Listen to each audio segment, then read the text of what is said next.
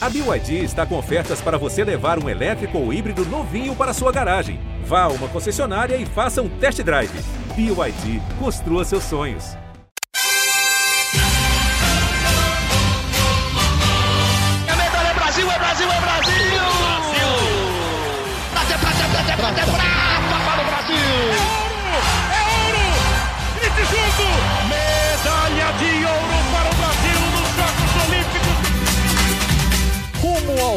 Pódio! Saudações Olímpicas! Este é o Rumo ao Pódio, o podcast de esportes olímpicos da Globo. Eu sou Marcel Merguizo, estou nos estúdios aqui da Globo em São Paulo hoje, terça-feira, 24 de maio de 2022, quando faltam exatamente 793 dias para a cerimônia de abertura dos Jogos Olímpicos de Paris em 2024. E nesta semana estou de volta ao estúdio, de volta ao lado dele, esse enorme prazer que é trabalhar com Guilherme Costa aqui nesse estúdio quentinho da Globo, porque lá fora está frio ainda, Gui, tudo bom? Fala Marcel, bom dia, boa tarde, boa noite para todo mundo ligado no Rumo ao Pódio. Uma semana com cara de Olimpíada, viu? Teve tanta coisa, é, teve medalha na natação, nas águas abertas, na canoagem, no boxe, enfim, muita coisa aconteceu no atletismo, bons resultados no vôlei com as nossas jogadoras lá no exterior. Mas acho que a gente vai abrir com um tema um pouco mais delicado, mas talvez o mais importante dessa semana, né? Com certeza o tema mais quente, para usar o, aquela, Jaqueline Brasil não está com a gente, Thiago Schoren também não, mas vamos falar de clima aqui. O tema mais quente, mais triste também da semana ocorreu ontem à noite o doping da Tandara. Tandara, medalhista olímpica, campeã olímpica em 2012 com a seleção feminina de vôlei. Eu ia falar que a gente tem muitos medalhistas hoje, e temos mesmo. Ana Marcela, Bruno, Bruno Fratos, Isaquias Queiroz, Bia Ferreira, Fernando Scheffer, Gabi, Darlan, todo mundo. Darlan ainda não é medalhista olímpica, já estamos projetando o futuro de Darlan. Campeão mundial indoor, Darlan. Então tem muitos medalhistas no programa de hoje ainda, mas vamos começar com esse caso triste, claro, triste para o esporte brasileiro, triste para ela, claro. Tandara Caixeta, uma das melhores jogadoras do Brasil no vôlei nos últimos anos, grande revelação é, do vôlei brasileiro recentemente, já das mais experientes jogadoras também jogava aqui no Osasco, jogava pertinho da gente, mas vocês lembram, na Olimpíada de Tóquio ano passado foi pega no doping e desde então está suspensa preventivamente. O que aconteceu? Na noite dessa segunda-feira é que saiu o julgamento dela e a Tandara pegou quatro anos, isso mesmo, pena máxima para Tandara, então ela que já está nove meses sem jogar, teria que ficar sem jogar até 2025, e por que teria? Claro que ela pode recorrer, ela pode apelar à Corte Arbitral do Esporte, que fica lá na Suíça, então há ainda instâncias para Tandara recorrer, mas foi uma pena pesada, né, Gui? Uma pena por doping, já, já, já normalmente é pesada, normalmente de dois a quatro anos, ela pegou a pena máxima e não pode mais jogar, e com 33 anos, esperar que a Tandara volte com 37 não é lá grande expectativa. Acho que a grande expectativa dela agora é tentar recorrer e, e ter essa suspensão suspensa, é, ter cancelada a suspensão dela para tentar voltar às quadras, mas um caso triste para o Brasil, né, Gui? É, eu estava até tentando lembrar, conversei com você aqui antes da gravação, se a gente lembrava do dia que aconteceu lá em Tóquio, né? O que que, o que, que tinha rolado naquele dia, porque, enfim, Olimpíada, a gente já contou aqui, a gente trabalha das 5 da manhã até, enfim, né, em Tóquio com horário oposto, a gente ia até a madrugada lá de Tóquio também, então muita coisa acontece, muita coisa acontece ao mesmo tempo, e, e o Brasil já estava nas quartas de final do feminino. É, triste, né? Triste lembrar, lembrar que o Brasil perdeu uma das principais jogadoras lá naquela Olimpíada de Tóquio, e triste ver que ela deve agora, com a suspensão atual, ficar quatro anos fora e a gente pode estar tá vendo a aposentadoria da, da Tandara. Sim, ela, como você disse, ela vai tentar recurso no CAS, né, que é a Corte Arbitral do Esporte. É, esse, tipo de recurso demora, então, por exemplo, ela não vai voltar a jogar mês que vem ou daqui a dois meses, não. Vai demorar todo esse recurso, caso ela consiga. Provavelmente a punição não vai ser totalmente cancelada, mas talvez diminuída de quatro para dois anos, de quatro para três anos, enfim. É muita coisa ainda, e como a gente falou, como você falou já, ela já está com 33 anos. Lembrando que o, é, o, o, o caso. O, o exame foi feito ali no mês de junho, antes da Olimpíada, né? Nos treinamentos que ela estava fazendo para a Olimpíada, só que foi divulgado durante as Olimpíadas. O Brasil ia jogar uma semifinal contra a Coreia. E aí foi divulgado que a Tandara é, tinha sido pega no, no exame antidoping que ela teria que sair do Japão. Então ela nem jogou a semifinal, muito menos a final, né? O Brasil foi até a final e não recebeu a medalha no pódio, né? Isso é uma, uma loucura. A Tandara estava no time até as quartas de final, jogando normalmente, jogando é, até bem ali nas quartas de final contra a Rússia. Ela fez um jogo bom. E aí na semifinal simplesmente teve que voltar para o Brasil às pressas sem a medalha. Ela que tem a medalha de ouro de Londres 2012, mas não tem, não recebeu ali no pódio a medalha de prata. Vamos acompanhar de perto o que vai acontecer com a Tandara, que é uma das jogadoras mais importantes da última década do vôlei brasileiro, uma posição delicada, uma posição de, de oposta ali, uma, uma posição que das atletas que mais atacam durante o jogo. Vamos ver o que vai acontecer. Mas assim, por exemplo, essa punição já tira qualquer chance se ela quisesse para a Olimpíada de Paris, já não é, porque uhum. ela só volta em 2025. Então vamos acompanhar de perto isso aí, mas é um caso que, que assustou. Quatro anos é a pena máxima nesse caso. Então foi, foi deu um susto, assim. É, como a gente disse, a gente nem tem muita informação ainda, porque é tudo muito recente. Claro que o caso é antigo, mas o caso corria todo em segredo de justiça. Então, a gente tem pouca informação atual do, da própria Tandara, que não fala do caso, do, do, do advogado dela, que ainda não nos deu entrevista. Então, estamos esperando mais informações. E, mas eu, eu lembro alguns detalhes desse caso. Por exemplo, a história dela ter sido pega num teste em Saquarema, que é onde a seleção brasileira tem o centro de treinamento e onde obviamente, eles fazem, fazem sempre testes e esse teste foi uma surpresa. É, e o caso não ter vazado, porque acontece, por exemplo, é, vou usar o exemplo extremo, assim, a autoridade russa de, de doping com certeza vazaria esse caso antes para a jogadora tentar uhum. um recurso e jogar a Olimpíada é, sem ser suspensa. O Brasil levou o caso para lá e quem faz esse doping, quem é a autoridade é, brasileira de controle de doping é, é, é que regulamenta isso, então ela chegou lá e acabou sendo suspensa durante a Olimpíada, assim, é, é atípico, é, mas é, é o correto. Assim. Uhum, o Brasil sim, fez sim, o procedimento correto. Alguns países, e daí citar o caso russo, acho que é o mais fácil de entender, talvez tivessem feito diferente para tentar livrar a jogadora, mesmo que ela fosse culpada. E a gente aqui não tá para culpar o inocentato, é porque ela foi julgada pelo, pelo, pelo tribunal e, e suspensa por unanimidade. Se os três Sim. votos foram pela suspensão dela, a gente falou que o caso corre em segredo de justiça porque ela, ela tá entrando né, judicialmente contra duas farmácias de manipulação. Uhum.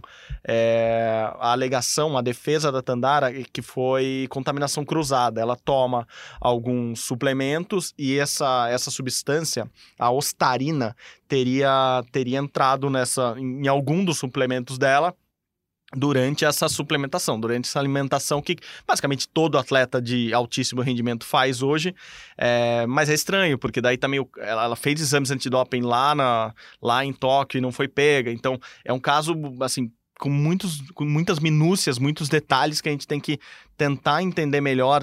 Acho que agora que todo mundo vai começar a falar, a gente talvez entenda melhor. Só para registrar, Gui, a ostarina é, é, uma substância que pertence à classe de anabolizantes, então ela modula né, o metabolismo e, e também pode ajudar em, em, ganho de massa. Então é, é, algo que não é vendido em farmácia, você uhum. não vai uhum. lá e compra. É, a defesa, pelo que eu li é, de uma das farmácias, é que justamente eles não têm essa substância uhum. na farmácia, então não teria, desculpa, como, como contaminar algum suplemento dela, mas a defesa é, de contaminação por contaminação cruzada no Brasil é a mais utilizada recentemente. Quase todos os principais advogados é, do meio antidoping usam isso porque você joga a culpa para alguém, né? Você joga a culpa em alguma farmácia e isso eu até fiz, acho que na época do caso do Belucci, do Tomás Belucci uhum. tem isso, eu fiz algumas reportagens na época e eu lembro do, do próprio Conselho Federal de Farmácia, não sei se é esse o nome, eu posso até pesquisar aqui rapidinho direito, é, e das farmácias de manipulação, eles estavam mega contrariados com isso, eles queriam é, eles processarem os advogados uhum. ou as, as, pessoas que acusavam eles, porque parece que é tudo uma grande bagunça. Assim, ah, qualquer farmácia de manipulação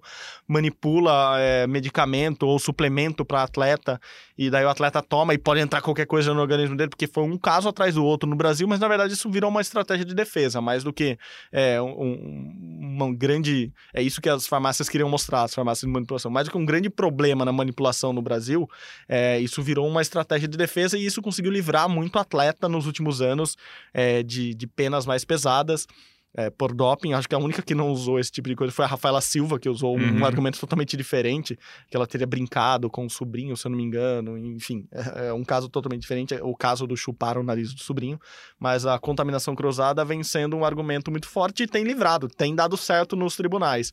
É, no caso da Tandara não deu, me parece, por falta de provas pelo que eu li a respeito, é, desde ontem à noite. Então, a gente está esperando, claro, ela se manifestar, todo mundo se manifestar. Ela foi até o Twitter, né? Foi às redes sociais e, e falou bastante disso, Gui, é, que ela se sente mega injustiçada e, e entendo plenamente se esse é o...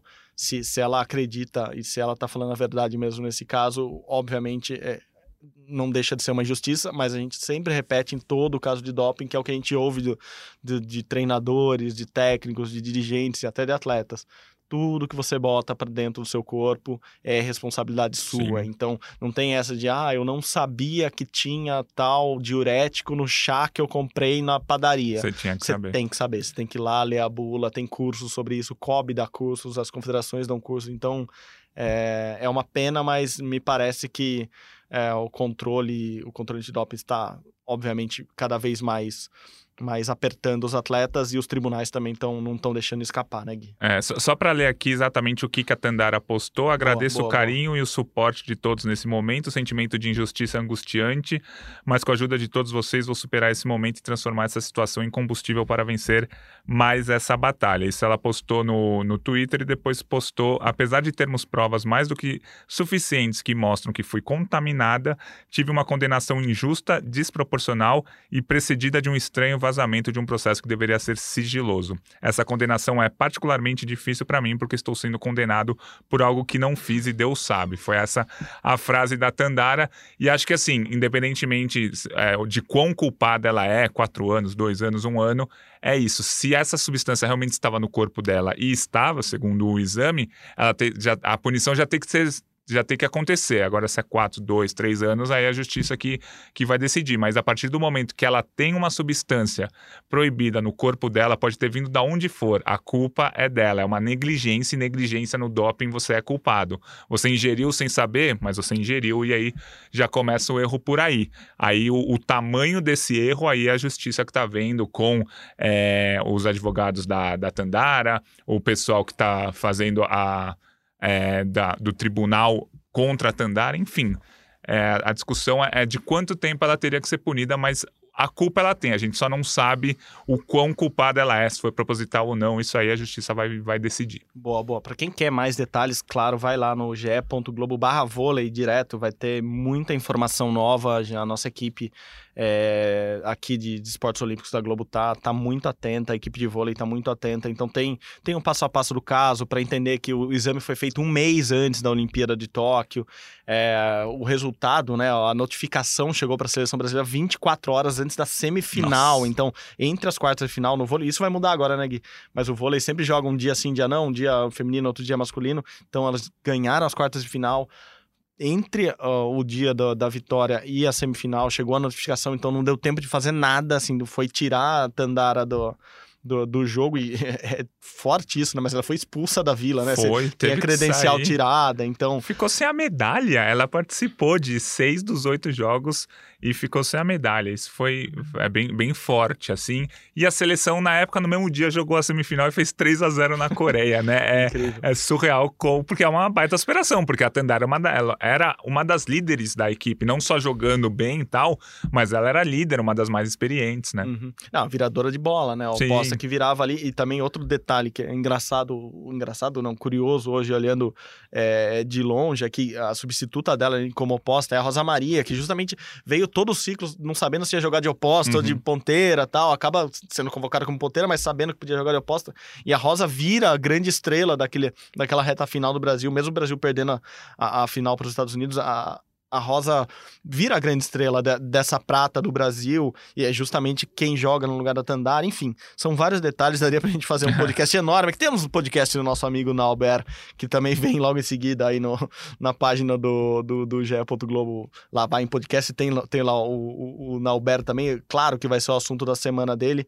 É, a gente poderia passar horas aqui, mas o esporte olímpico continua. Tem várias coisas. Como, como eu lembrei lá na Olimpíada, tinha tanta coisa acontecendo, Sim. ainda mais essa reta final, de semifinal do vôlei semifinal de todos os esportes coletivos e muita medalha saindo.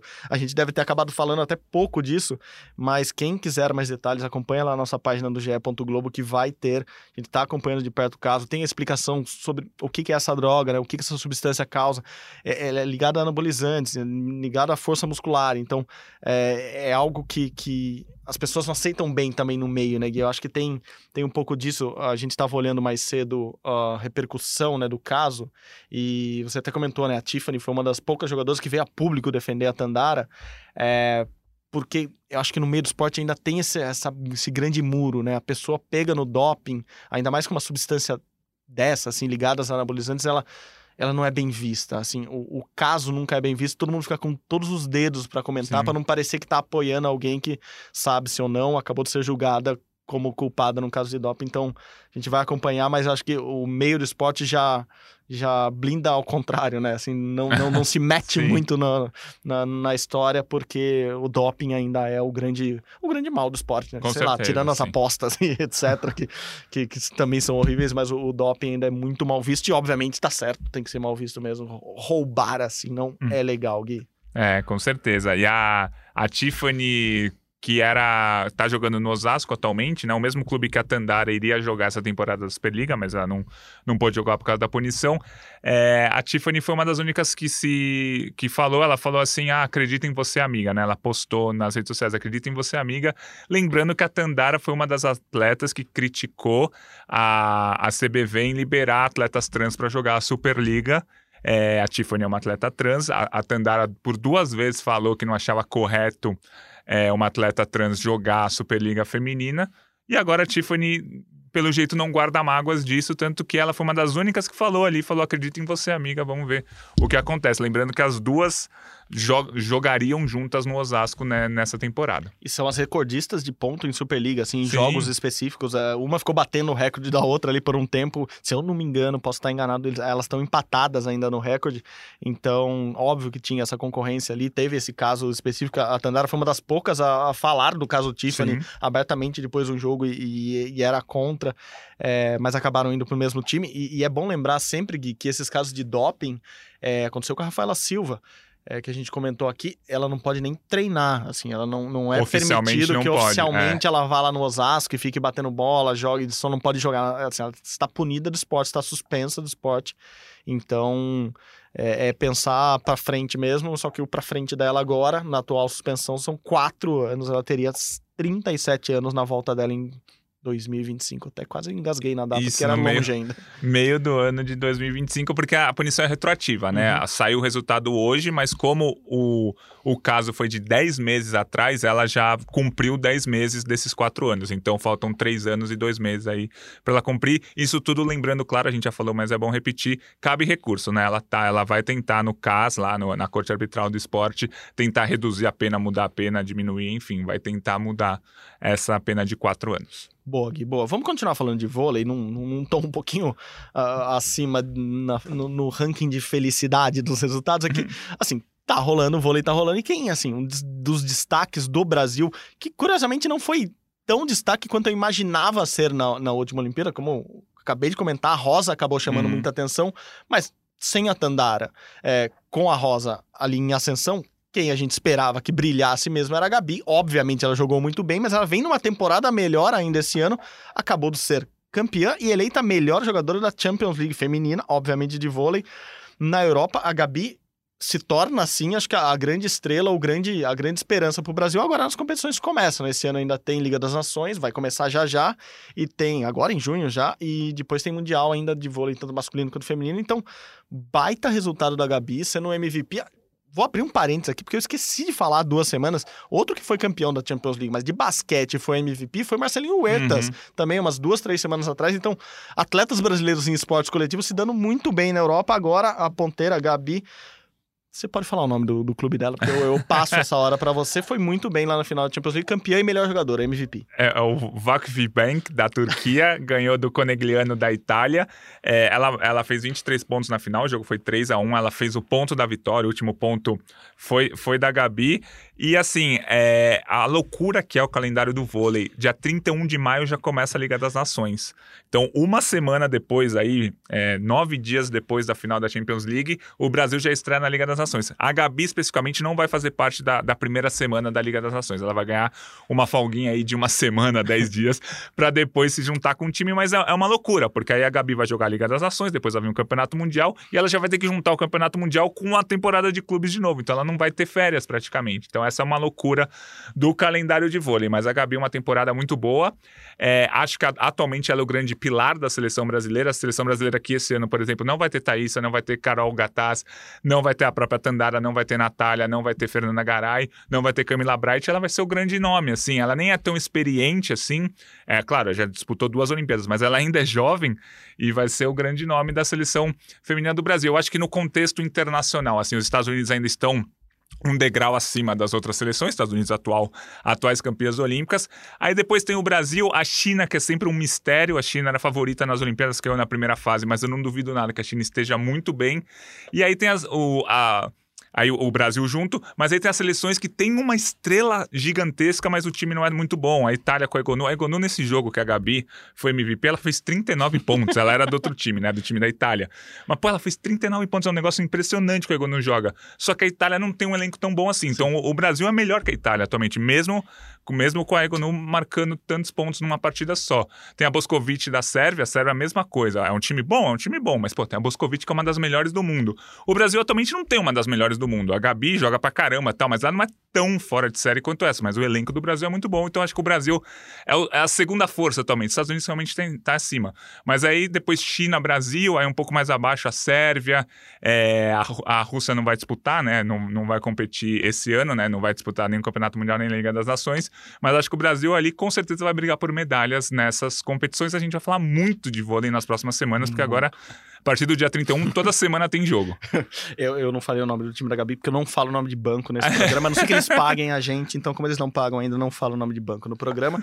É, o, o, calendário do vôlei é curioso mesmo, porque acho que o vôlei dos esportes coletivos é o que mais privilegia as seleções, né, Gui? Assim, o calendário é basicamente dividido entre metade do ano são as seleções jogando, metade do ano são os clubes jogando. Só que se você joga por um clube de ponta, como a Gabi, que chega nas finais e tudo, e joga na seleção como a Gabi, você não tem férias. Daí explica o que acontece com muitos jogadores e jogadoras que aos 32, 33, 34 anos falam: não, não quero mais porque eu quero ter férias. Porque é verdade, os caras não têm férias, não tem como ter férias. Assim, é as férias são jogando pela seleção, então não, não é férias. Ou o contrário, é férias jogando pelo clube. Daí você compromete um começo de temporada, alguma coisa. Então, o, o calendário do vôlei, pô, por ter esse caráter específico da modalidade que privilegia muito nas competições de seleções, a Liga das Nações todo ano com viagens, não é concentrado uhum. no lugar, campeonato mundial ou tem outros campeonatos, enfim, isso complica toda a vida é, afetiva pessoal de uma jogadora ou jogador de vôlei. Com certeza. Lembrando, por exemplo, no masculino, o Wallace, é, ele pediu esse ano para não ser convocado.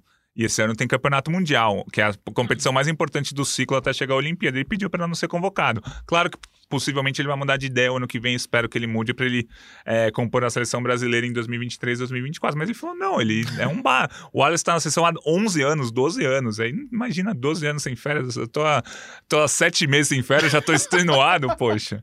Eu quero dividir minhas férias em dois para ver se tiro mais férias por ano. mas é isso mesmo. Bom, quem, quem teve férias, mas também não conseguiu descansar muito, ficou mais treinando, descansando, foi o pessoal da natação. E tá começando a rolar, daqui a pouco tem Mundial na natação agora o ano engrenou, né, Gui? Sim, Você falou sim. há umas duas semanas, ah, o primeiro campeonato mundial do ano é o boxe feminino, que a gente vai falar já já. Mas agora começa um mundial atrás do outro. Esse, esse, meio de temporada pra gente aqui no Brasil, né? estamos no inverno aqui, o verão europeu e da América do Norte, junho, julho, agosto, é quando concentram a maior parte dos torneios os mais importantes do ano, os mundiais de, de cada modalidade, e, e, antes desses mundiais sempre acontecem as principais competições, que é meio um aquecimento, aí você começa a entender quem vai chegar bem no mundial, e um desses aquecimentos, no caso na piscina, é o circuito Mare Nostrum. Eu gosto, eu gosto da palavra porque é tudo ali no, no, no Mediterrâneo, então você fala com esse, so, com, com esse sotaque do, do, do Nostrum é, italianado, assim, parece que é um, um torneio até diferente. É, e quem foi muito bem nesse final de semana foi o Bruno Fratos, nosso medalhista de bronze nas Olimpíadas de Tóquio, nos 50 livres. Ganhou 50 livres, é legal porque a prova é um contra um, né? Então é só uma finalzinha ali. E com o melhor tempo do ano dele, não, terceiro melhor tempo do ano, mas o melhor tempo do ano dele desde 2019, ou seja, se ele tá num aquecimento para pro Mundial de Budapeste, que é logo ali, tá bem o menino Fratos, né? Não, foi muito bom. 21 e 49 nessa época do ano é algo espetacular. Ele só, só tá atrás do ranking mundial desse ano dos dois americanos que já nadaram a seletiva olímpica, né? O Dressel e o Michael Andrew. E 21 e 49, é, se não me engano, é a terceira ou a quarta melhor marca da vida do Bruno. E olha que o Bruno tá desde 2011 aí, todo ano em final de campeonato mundial, ganhando medalha, final olímpica e a terceira melhor marca da vida realmente é um feito espetacular. Uma, um, um, para esse momento está ótimo. Mas tem uma coincidência aí, que pode ser coincidência, mas pode ser também um planejamento. Essa semana de agora, 24 de maio, ia ser a final do, ia ser a semana do Campeonato Mundial. ia ser no Japão, aí exatamente. mudou de data tal. E a preparação do Bruno lá em janeiro começou focada em maio.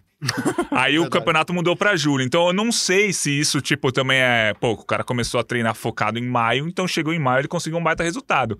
Mas provavelmente não. Provavelmente vai chegar em. no- daqui a quatro semanas, três semanas, que é o Mundial de Natação, ele vai nadar um pouquinho melhor, ou muito melhor, e com certeza vai brigar pela medalha nos 50 metros livre. Na mesma competição, o Nicolas Santos ganhou 50 borboleta. Lembrando que o 50 borboleta não é uma prova olímpica, mas o Nicolas tem 42 anos, vai tentar mais um título mundial. Ele vai chegar no Campeonato Mundial com o melhor tempo do ano entre que vão disputar o Campeonato Mundial, porque tem um russo que conseguiu um tempo melhor, mas russo- ah, os russos não vão competir no Campeonato Mundial. João Gomes Júnior também ganhou 50 metros peito, que também não é uma prova olímpica. E também o Fernando Scheffer foi medalha de prata nos 200 metros livres. Scheffer, que é nosso medalhista olímpico, foi bronze na Olimpíada nos 200, foi prata agora, vai chegar ali brigando por medalha. É que no Campeonato Mundial, os 200 metros livres é muito aberto, tem 8, 9, 10 atletas que podem medalhar, e claro que o Scheffer tá nesse meio. A outra medalha do Brasil foi o Léo de Deus, bronze nos 200 borboleta. Não, perfeito, perfeito. O Bruno, que obviamente deve ter, voltando à preparação dele, é, ele sempre fala muito disso. As semanas são muito bem calculadas, Uhum. né? Assim, então, é- essa semana poderia mesmo ser a semana do auge dele, Sim. calculando o Mundial, até porque, como ele já estava classificado para o Mundial, ele não teve que fazer a super preparação para o Troféu Brasil, que era né? a seletiva brasileira. Então, ele não teve que fazer um pico, voltar um pouquinho e agora ter outro pico. Realmente, ele deve estar exatamente na- na- nas semanas né, de ascensão dele.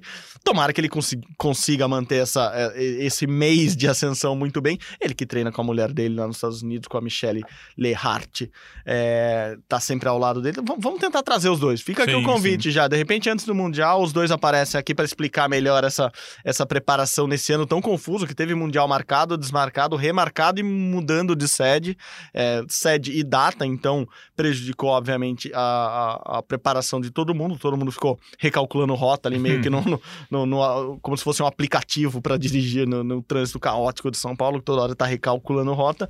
Mas aparentemente ele recalculou bem a rota dele, chegou muito bem agora. É isso, esperança para que ele chegue melhor ainda no Mundial. Você falou. Só tá pior no ano que os dois americanos que já tiveram a seletiva, ou seja, já Isso. tiveram que estar no pico de preparação, porque a seletiva americana é super forte. E Caleb Dressel é, obviamente, o cara a ser batido, é o cara que vai, vai brigar com o Bruno ali pela, pelo ouro nos 50 metros livre lá no Mundial de Budapeste, Gui. Isso, exatamente. E ainda na, na natação, mas nas águas abertas, a Ana Marcela Cunha foi campeã dos 5 km e 10 km do Aberto da Espanha. É um torneio ali que algumas das melhores atletas do mundo participaram, mas participou mais a holandesa Sharon van Hovendahl, que foi ouro na Olimpíada do Rio e prata na Olimpíada de Tóquio, esteve na competição. A Ana Marcela venceu os 5 km e os 10 km em cima dessa holandesa, que talvez seja a grande rival dela na atualidade. Então, Ana Marcela, que também vai disputar o mesmo Mundial do Bruno, né? Só que águas abertas, mas é ali também em Budapeste, é, vai chegar como uma das favoritas ao pódio. Acho que esse Mundial aí vai ser muito bom para Bruno, pro Bruno e para Ana Marcela Cunha. Não, com certeza, das águas, os dois principais nomes do Brasil hoje, e devem ser os dois principais nomes do Brasil no, no, no Mundial, como foram na Olimpíada. Claro que ele, a Olimpíada tá ali ainda faz pouquíssimo tempo, 9, 10 meses da Olimpíada, então, é, obviamente, eles se mantiveram lá no topo, como a gente já comentou aqui, Ana Marcela Cunha, se deixar, ela ganha todos os títulos, Sim. títulos nacionais e continentais é, que ela participar, deve ser campeã, ela já é campeã europeia, sem ter o campeão europeu, ela deve ser campeã italiana, espanhola, é, norueguesa, onde ela puder nadar, ela vai ganhar. E a Sharon, que é amiga dela, a Sharon esteve no Brasil há pouquíssimo tempo também. É, se eu não me engano, a irmã da Sharon é, tem- é casada com um brasileiro, mora no Brasil, então elas são super amigas. É, na, na Olimpíada de Tóquio, é, depois do Tóquio, depois do, do pódio, desculpa, a, a Sharon procurou nossa equipe, que queria falar, queria mandar um recado, perguntou se a gente estava ao vivo transmitindo lá, que ela queria mandar um recado, porque o sobrinho dela tinha nascido no Brasil e ela Nossa. queria uma TV brasileira, porque ela não tinha visto ainda o sobrinho por causa da pandemia, por causa do treinamento para os Jogos de Tóquio, ela não tinha visto. Então é, é uma parceiraça aí da, da Ana Marcela, é muito legal ver as duas juntas conquistando, viajando o mundo e ganhando tudo. Vamos ver no Mundial que também está chegando, Gui. Ainda nas águas, ainda falando de campeão olímpico. Ah, esse gancho eu sempre adoro fazer. Quem olha acha que o roteiro é mega pensado, né? mas não é não. É... Baiano, Isaquias Queiroz, foi bem ou foi mal nessa Copa do Mundo que teve na República Tcheca, Gui? Ganhou uma prata na prova do C1 500, que não é olímpica, né? Lembramos que essa prova não está agora para a Olimpíada de Paris. Ela deve voltar, se eu não me engano, para a Olimpíada de Los Angeles. Então, o C1 500, o Isaquias foi prata. E no C1 1000, que é a prova dele atualmente, é aquele é campeão olímpico que estará nas Olimpíadas de Paris, ele foi sexto. É, como olhamos esse resultado, sabendo de todo o histórico do Isaquias, sabendo como funciona o planejamento dele, mas vendo principalmente os adversários, quem estava lá na água. Não, eu queria uma medalha do Isaquias no C1000, é claro que eu queria, eu tava torcendo, tá? A gente acompanhou a prova, mas não é para se assustar. Ele ficou em sexto lugar, mas é ou em outros anos ele já também não conseguiu medalhas na etapa da Copa do Mundo e depois, dois meses depois, estava ganhando medalha em Campeonato Mundial, na Olimpíada. Em 2016, por exemplo, na Copa do Mundo que antecedeu as Olimpíadas, ele não completou a prova, ele cansou no meio, quase desmaiou, não foi até o fim. É, e aí, dois meses depois, ganhou três medalhas nas Olimpíadas. Então, é comum o Isaquias Queiroz focar a preparação no Campeonato Mundial ou na Olimpíada, depende do ano. Então não, eu não, não, não preocupa esse resultado. É óbvio que eu queria a medalha. O que eu acho que mais curioso é que ele ganhou alguns novos adversários, né? Na, na Olimpíada, por exemplo. É, nessa etapa da Copa do Mundo, a prata foi para um romeno, o, bron o bronze para um húngaro, a quarta posição de um polonês. Esses três não estavam nem na final olímpica, eles foram ali 12, 13 e 15 nas Olimpíadas. Então esses três evoluíram para caramba em 10 meses. Uhum. Eram, eram atletas que o, os, os, principais atletas nem estavam muito de olho, porque eram aqueles atletas que iam disputar a final B e tal. Agora eles deram esse salto e vão brigar pela medalha também. Então o Isaquias vai ter nas no Campeonato Mundial agora de agosto os velhos rivais dele, né? É, o próprio Fuxa, que ganhou ouro na, na Copa do Mundo, o chinês, vai ter o cubano também, o cara da Moldávia tal, mas também vai ter esses três que surgiram. Então acho que aumentou o leque aí de candidatos ao pódio. Tem o alemão Schneiber também, que é muito bom. Então aumentou o leque de candidatos ao pódio para o Campeonato Mundial, mas acho que o Isaquias segue sendo um dos favoritos. O Mundial que é no Canadá, ali em agosto. O Canadá ali pertinho de Nova York, então muito, muito perto dos Estados Unidos. É, você falou do Schneiber, esse alemão que é o, que é o sucessor ali do Sebastian Brandel, que sempre foi o grande adversário do Isaquias e que é o grande é, ídolo e fã, talvez, né? Porque o Isaquias hum. colocou o nome até do filho é, dele de Sebastian, então é, é um sucessor ale, alemão ali que o Isaquias sempre olha com, muito, com muita atenção. É, acho que tua análise perfeita, Gui. Eu lembro sempre que eu, que eu ver que eu vir, desculpa, o Isaquias é, remando, eu vou lembrar, obviamente, de Jesus Morlan, e ele sempre falou isso pra gente abertamente em entrevistas ou em bate-papos, que ah, ano de Copa, assim, Copa do Mundo é para ir lá testar, às vezes é para esconder mesmo, então não duvido que o Pinda, que é o atual técnico o, do, do Isaquias, é o sucessor do, do Jesus ali, esteja escondendo um pouco o jogo também em algumas coisas, é, esteja planejando exatamente o Mundial, não é para dar resultado agora. E o Jesus sempre falava, quando ele usava esses exemplos de Copa do Mundo, ele falava do Fuxa, que foi o campeão no, no, no, no 500 agora lá em casa, né, na República Tcheca. Ele falou: olha o número de, de medalhas, de títulos de Copa do Mundo que o Fuxa tem. Ele tem tipo umas 30. O Isaquias tem 10. Ele falou: quantas medalhas o, o Fuxa tem em, em, Olimpíadas ou Campeonatos Mundiais? Tipo, era zero, assim, uhum. tinha até um bronze em Mundial. Falou, é isso, o, ele tá lá, assim, a estratégia do técnico dele, a estratégia do Fuxa. Ele gosta de ganhar toda hora, ele gosta de ganhar todos os campeonatos, ele quer ficar, porque obviamente a canoagem lá tem, tem um, um apreço diferente da torcida, de patrocinadores, então ele tá ganhando Copa do Mundo, é bom para ele, só que chega nos grandes eventos, o Fuxa nunca tá no pódio do, do Olímpico, nunca bate o Isaquias em grandes eventos, porque é isso, é um planejamento diferente. E, e o Jesus, o, o, ensinamento que Jesus deixou, parece que a gente está falando de religião aqui, né? É, deixou pro Pinda e deixou pro Zaquias é prepare-se para a hora certa. O que vale mesmo é ganhar o Campeonato Mundial? Vamos ganhar o Campeonato Mundial. O que vale mesmo é a Olimpíada, a classificatória olímpica. Então, passa o ano. Dane-se o Mundial esse ano.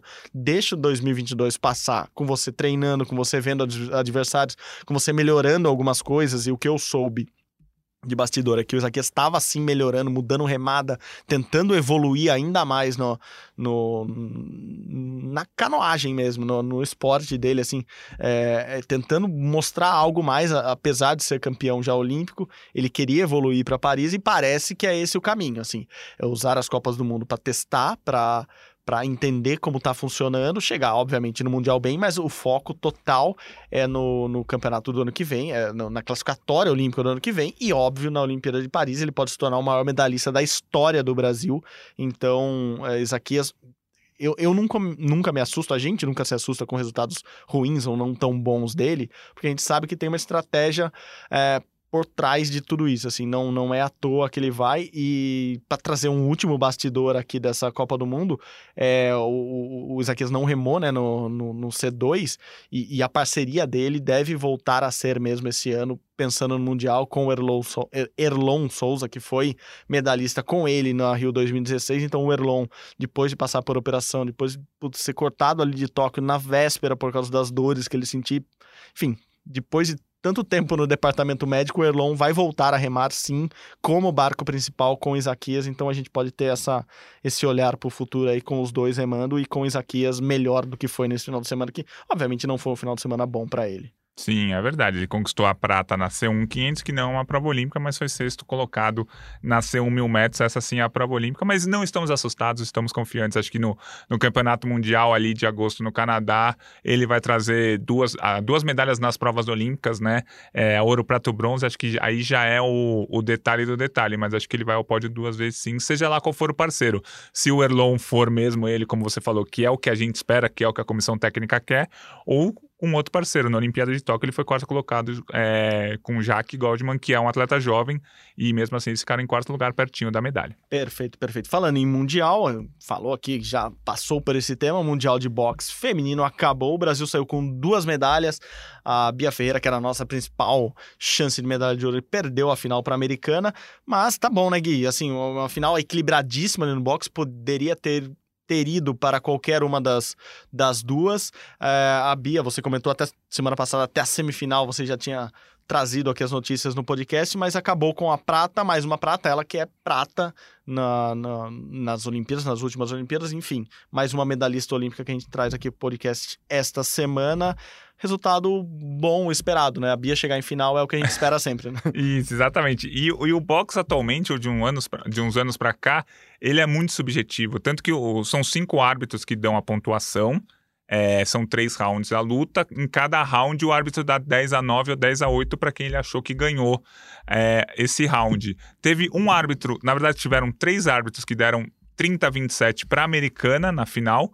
E teve um árbitro que deu 30 a 27 para a brasileira na final. E o outro deu 29 a 28 para a brasileira. Então foi decisão dividida, 3 a 2 Mas é, é uma loucura, porque realmente é muito subjetivo. Como é que um árbitro viu três rounds vencer, vencidos pela Bia e outro árbitro viu os mesmos três rounds e deu para a americana? Então, assim, foi uma luta realmente dividida. Foi. É, eu até achei que a americana realmente merecia vencer, mas não por 30 a 27. É, porque, assim.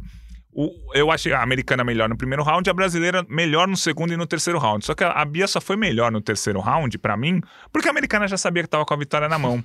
Ela vê os resultados, né? O, as notas saem round a round, então a americana já entrou no último round sabendo que ela só perderia o título mundial se ela fosse nocauteada, o que aconteceu na final olímpica lá uhum. com o Ebert. Mas é, só assim, então ela foi lá se defendendo, tal, banho-maria, para ganhar o round. Então, o boxe brasileiro, o boxe é, mundial tá um pouco ainda subjetivo, mas a Bia mais uma medalha sempre no pódio, isso é muito importante.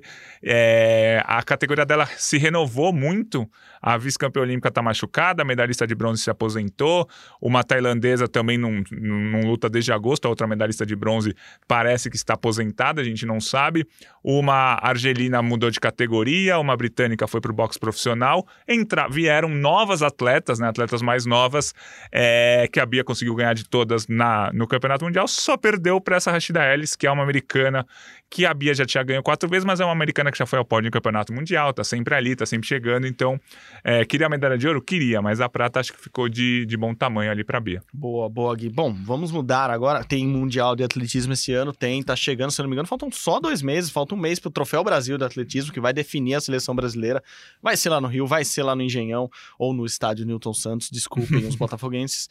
É, então, já a reta final de preparação e uma das, das etapas dessa preparação, já que nem todo mundo dá para ser convidado para Diamond League, só o Pio tá lá atualmente é, competindo pelo Brasil, Darlan também imagino que vai competir em algumas etapas, mas enfim, seleção brasileira de atletismo foi para Espanha, foi lá pro Ibero-Americano de Atletismo, saiu com 11 medalhas do evento, Três ouros, só quatro ouros, né, Gui? Darlan quatro ouros, Romani é. no, no arremesso de peso, Vitória Rosa, é isso mesmo, Vitória Rosa que custou no 100 e no 200, acho que a principal atleta feminina do Brasil atualmente, Vitória Rosa na velocidade ali, muito bem, fez final inclusive no Mundial Indoor, e Rafael Henrique Pereira no 110 com barreira também conquistou ouro, 110 com barreira que de repente o Brasil virou um especialista, assim, então estamos voando nas barreiras ali, então Darlan, Vitória e Rafael Henrique foram muito bem, foram os quatro ouros do Brasil lá no Ibero-Americano, no qual o Brasil saiu com 11 medalhas aqui. É, na, na verdade, 22. Desculpa te corrigir, mil perdões por te 22, desco- 22. te confundir nessa, mas foram 22 medalhas, mas ainda assim acho que o resultado poderia ser bem melhor. O Brasil levou para lá mais de 70 atletas.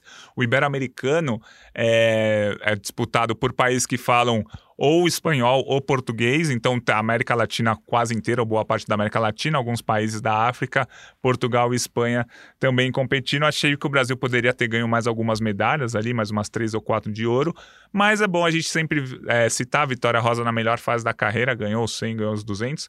O Darlan fez uma marca para ele ok, para o ranking mundial quinto, então é ok para o ser quinto. É, ele está se preparando para o mundial, que aí sim ele vai conseguir passar de 22, muito provavelmente, ele fez 21,70. E o 110 com barreira, como você falou, acho que é a prova que o Brasil pode colocar dois, quem sabe três finalistas no Campeonato Mundial, porque tem três atletas ali entre os 10, 15 melhores do ranking. O Rafael Pereira foi o que ganhou os 110 com barreira, então eu esperava um pouco mais, na verdade, da seleção de atletismo nesse Ibero-Americano, mas é bom citar essas medalhas de ouro que foram bem importantes e, como você falou, tem Liga Diamante esse fim de semana e o Mundial é em julho nos Estados Unidos. Não, perfeito, ótima correção, 22 medalhas, obviamente. E só dando os nomes agora, o, o Rafael foi medalhista de ouro com o Eduardo de Deus Sim. como bronze na prova. O, o Darlan foi ouro com o Willington Moraes também como bronze Esse, na prova. esse resultado do Willington foi muito legal, porque foi a melhor marca da vida dele, 20 metros e 78. Claro que é um pouco abaixo do Darlan, mas é, é uma marca que já coloca ele na briga para ir pro Campeonato Mundial. Aí, se ele for pro Campeonato Mundial, ele já briga por final. Então é interessante ver o resultado dele. E o resultado do, do dardo brasileiro também foi bom. O Brasil conquistou prata e bronze no Ibero-Americano com marcas que são a segunda ou terceira melhores marcas da história do Brasil. Então, acho que o lançamento de dardo também foi bom, mas no geral, assim, somando todas as provas, achei que o Brasil fosse um pouco melhor, mas é isso. Acho que o atletismo brasileiro é, tem atletas muito bons, que a gente fala sempre aqui, o Darlan, o Alisson, o, o Thiago Braz, que é medalhista olímpico, mas assim, aquele, aquela meiuca que geralmente fica em sétimo, oitavo, nono, tá meio que sumindo. A gente torce para que eles voltem a aparecer nesse campeonato mundial para o Brasil ter mais finais. E não só esse trio aí que sempre briga pela medalha. Sim, sim. Esperamos boas notícias do, do atletismo brasileiro, até porque agora temos essas duas estrelas, principalmente a Alisson e Darlan ali bem, a Vitória bem, chegando em finais. Thiago Estamos- Braz, né? Thiago Braz, medalhista olímpico, ele compete muito menos, a gente vê muito Sim. menos o Thiago. É, até competiu bastante esse ano, no começo do ano, na, na, na temporada indoor, mas temos o Thiago Braz, duas vezes medalhista olímpico, campeão olímpico, então temos estrelas, mas é isso, preocupa essa meiuca ali dos finalistas, né? que Quem Sim. consegue chegar em, em- em finais. Esperamos, obviamente, que o atletismo se ajeite aqui, esperamos trazer boas notícias sobre o, o atletismo brasileiro o quanto antes. E, e importante também, Gui, é, lembrar e destacar, tô falando do, do, do atletismo brasileiro, que tivemos problemas nesse, nesse embarque dos Sim. brasileiros pro Mundial. assim, não vamos passar pano aqui para ninguém.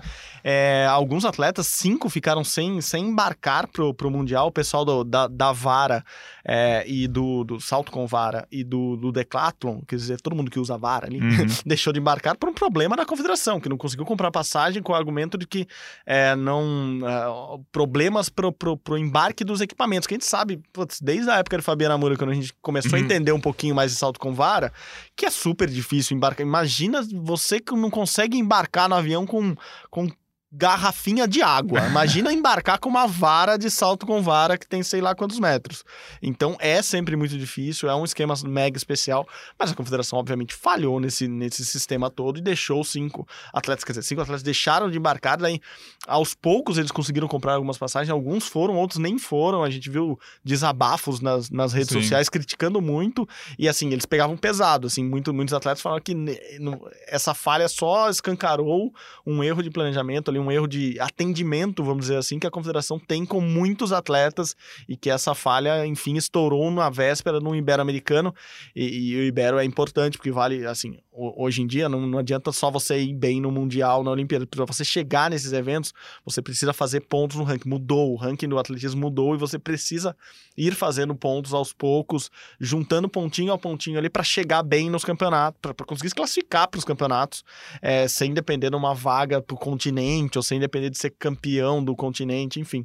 É, então tivemos problemas aí, é, era bom destacar, apesar do bom rendimento do Brasil, destacar também que não, não foi tudo mil maravilhas, Gui. E, e outra notícia ruim para o atletismo brasileiro, né? é, ia ser disputado na próxima semana o Campeonato Pan-Americano Sub-20 no Newton Santos, no Engenhão. Perfeito, muito bem Ia ser a primeira competição no Engenhão depois das Olimpíadas, né, no atletismo, ou seja, faz seis anos que tem aquela pista maravilhosa, mas que nunca foi usada para a competição. É, e a competição foi cancelada, faltando 10 dias, os atletas não entenderam também. E já é o segundo evento seguido que ia ser disputado no Newton Santos e foi cancelado. Ia ter o GP Brasil. É, no início de maio, que aconteceu aqui em São Paulo, porque o Newton Santos não, não conseguiu é, abrigar o evento, agora esse Pan-Americano ia ser no, Newton- no Newton Santos também não foi, e por isso que eu não sei, não tenho tanta certeza que o Troféu Brasil vai ser lá. Tá marcado Tá lá, marcado não lá. caiu ainda, mas pô, caiu já dois eventos cancelados. Vamos ver se o Troféu Brasil se mantém agora lá no fim de junho. E por que tudo isso tem a ver? Quando eles anunciaram que depois de seis anos o Engenhão receberia provas de atletismo, já- só isso já é um absurdo, assim, termos uma pista daquele nível, que teve final olímpica, teve final olímpica, teve uma Olimpíada, uma Paralimpíada completa lá, é, eu ia falar, teve final olímpica com o Bolt e de repente a pista nunca mais foi usada, nunca mais, e não é só um problema porque o Botafogo é dono do estádio, assim, nunca mais por um erro de gerenciamento geral ali, tem uma pista do lado do engenhão, do lado, assim, do lado de fora. É difícil explicar para quem não está, mas assim, tem um engenhão do lado, tem uma outra pista maravilhosa de atletismo, que é a pista de aquecimento da Olimpíada, que tá lá abandonada também, ninguém treina lá, ninguém compete lá, enfim, tá jogando. E por que, que tudo isso que o Gui falou tem- faz sentido? Porque tanto o Campeonato da Base, quanto o GP, quanto o Troféu Brasil foram anunciados num pacote só. Olha só, o Rio de Janeiro, e, e daí tem governo do Rio envolvido, tem todas as instâncias é, governamentais ali envolvidas, o Rio de Janeiro está trazendo o atletismo de volta para casa. Era meio que esse o anúncio, assim. É, sabemos que não, não, não é a casa do atletismo, tanto que é subutilizado. Mas, enfim, tirando toda a a parte política da coisa, eles anunciaram um pacote de três eventos que seriam na sequência maio, junho, duas vezes em junho, né? Maio e junho, é, e dois deles já foram cancelados, assim, simplesmente cancelaram os eventos. Não é que ah, tivemos. A pista não caiu, não, não demoliram né, o, o- a- as raias lá. Enfim, não vai ter o evento. Então, entendo o guia, a preocupação e vamos ficar atentos a isso. Falta só um mês pro Troféu Brasil. Todo mundo tá pensando é, ou se planejando para competir lá e é, um- é um Troféu Brasil muito importante, né? O Troféu Brasil, além de ponto no ranking, além de às vezes ser usado como critério para bolsa atleta, é, ele é o que vai definir a seleção brasileira pro Mundial de Atletismo desse ano, pro grande Mundial de Atletismo deste ano, que vai ser em julho em Eugene, nos Estados Unidos. Então, assim, atenção, muito bem lembrada do Gui, vamos ficar mega espertos com isso nos, no- aqui em todo o Grupo Globo, Gui. É isso aí.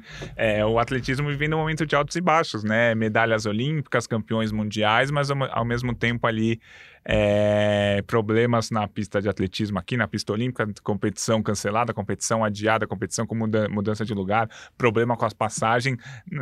Na, na competição, eu não vou dizer que o Ibero-Americano é a principal competição, porque, como você falou, o Campeonato Mundial é a principal competição do ano.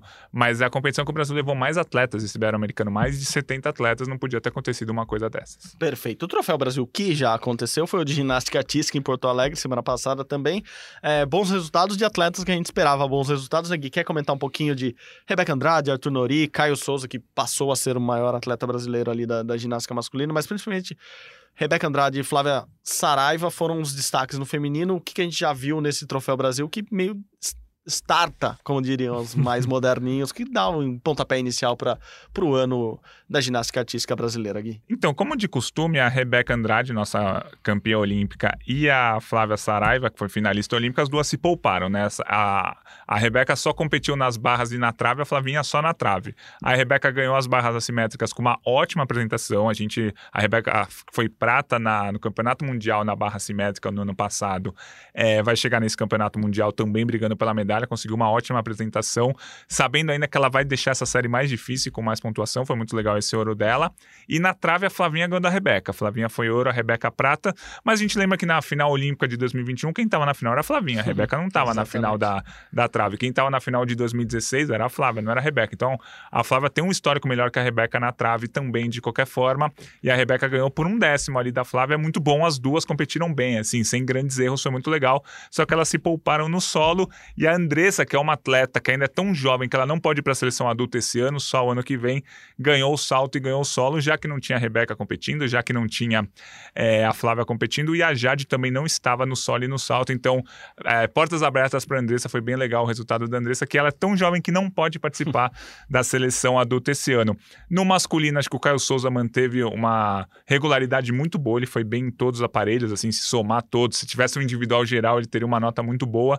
A melhor nota dele, para mim, foi nas barras paralelas, que acho que é um é, é, um aparelho que ele vai começar a brigar por algum, alguma medalha, alguma final em campeonatos mundiais. O Nori venceu a barra fixa, foi uma apresentação bem legal. Fazia tempo que eu não via o Nori tão sólido na barra fixa, ele foi campeão lá em 2019, não fez uma boa Olimpíada, aliás, não teve um 2021 muito bom uhum. o Arthur Nori, então foi, foi legal também. O Zanetti competiu, mas não competiu nas argolas, né? Ele tá se recuperando ainda, fez recentemente uma cirurgia, mas ele vai voltar para competir nas argolas é, nas próximas competições e com certeza vai estar tá lá no Campeonato Mundial. Então, acho que esse é o balanço do nosso troféu Brasil é, de ginástica, notas boas, a Rebeca e a Flavinha se poupando, mas mesmo assim indo muito bem. Boa, Gui, boa, boa, boa. Agora, vamos, reta final aqui de, de podcast essa semana. O episódio está acabando, mas há tempo ainda de falar de outros dois esportes. A gente falando em revelações, aí tem uma revelação que, que já não é revelação, mas foi a principal revelação do Brasil na última década do, do tiro com arco, no esporte que a gente não tinha ninguém, basicamente. Agora temos Marcos da Almeida, ele foi bem de novo, Gui. Quer falar um pouquinho dessa etapa da Copa do Mundo lá na Coreia, Gui? Então, foi uma etapa no, na, no principal país do tiro com arco, que é a Coreia do Sul, tem, tinha medalhista olímpico, campeão mundial, tanto que dois coreanos fizeram a final dessa etapa. O Marcos Vinícius ficou em sétimo lugar, ele caiu nas quartas de final, eram mais de 100 atletas, ele se classificou em sexto na primeira fase, ganhou três confrontos confrontos de mata-mata, mas nas quartas de final ele perdeu na flecha desempate para o holandês Rick van der Ven.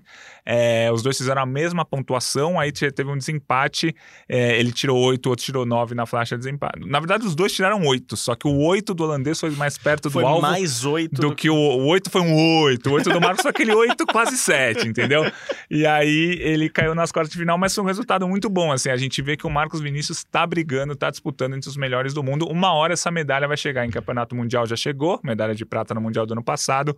Vamos ver se nesse ciclo ele consegue brigar por uma medalha olímpica. Não, perfeito. Outros esportes que acompanha muito de, de perto, hipismo adestramento. Não tão de perto, porque os cavalos machucam, é, mas hipismo adestramento. João Vitor Oliva, mais uma vez, nosso Hortêncio foi bem, né, Gui? Sim, ele ficou em sétimo lugar num, numa competição, sexto na outra, uma competição cinco estrelas.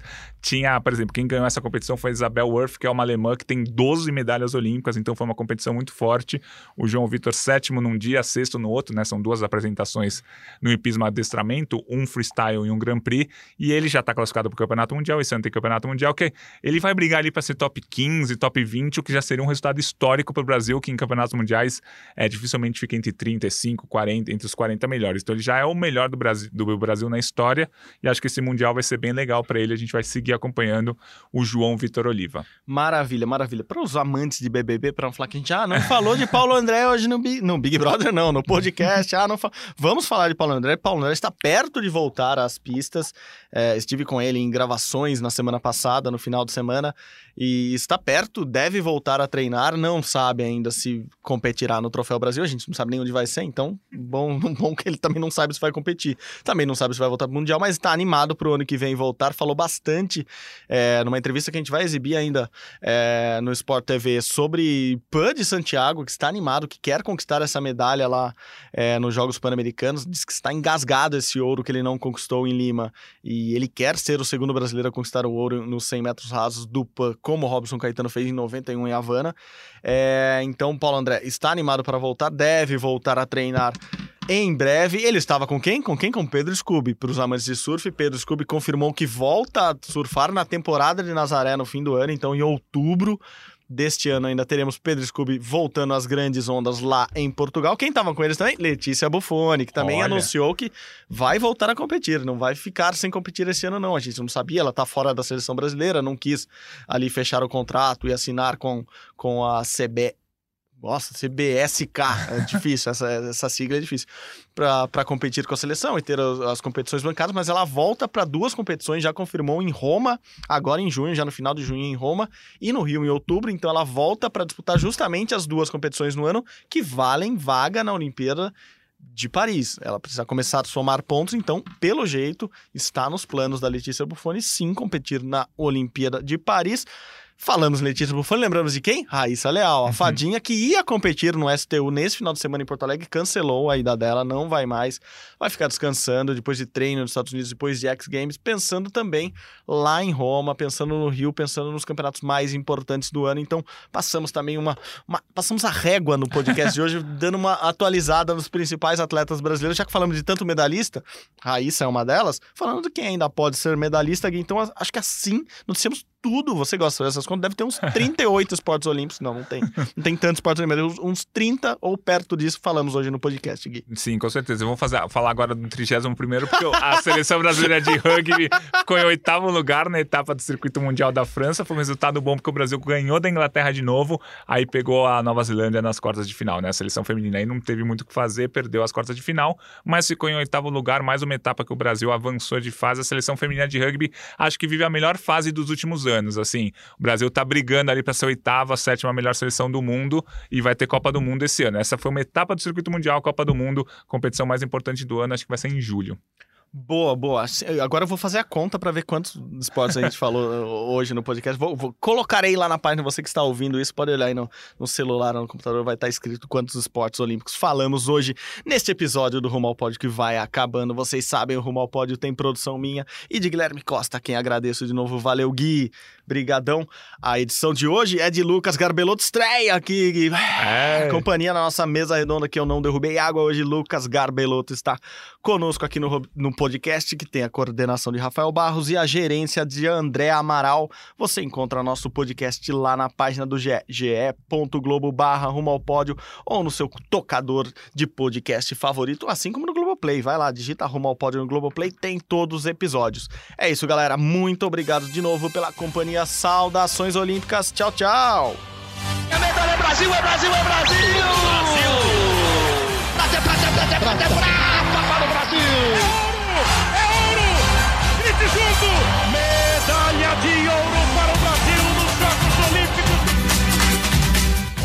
ao pódio.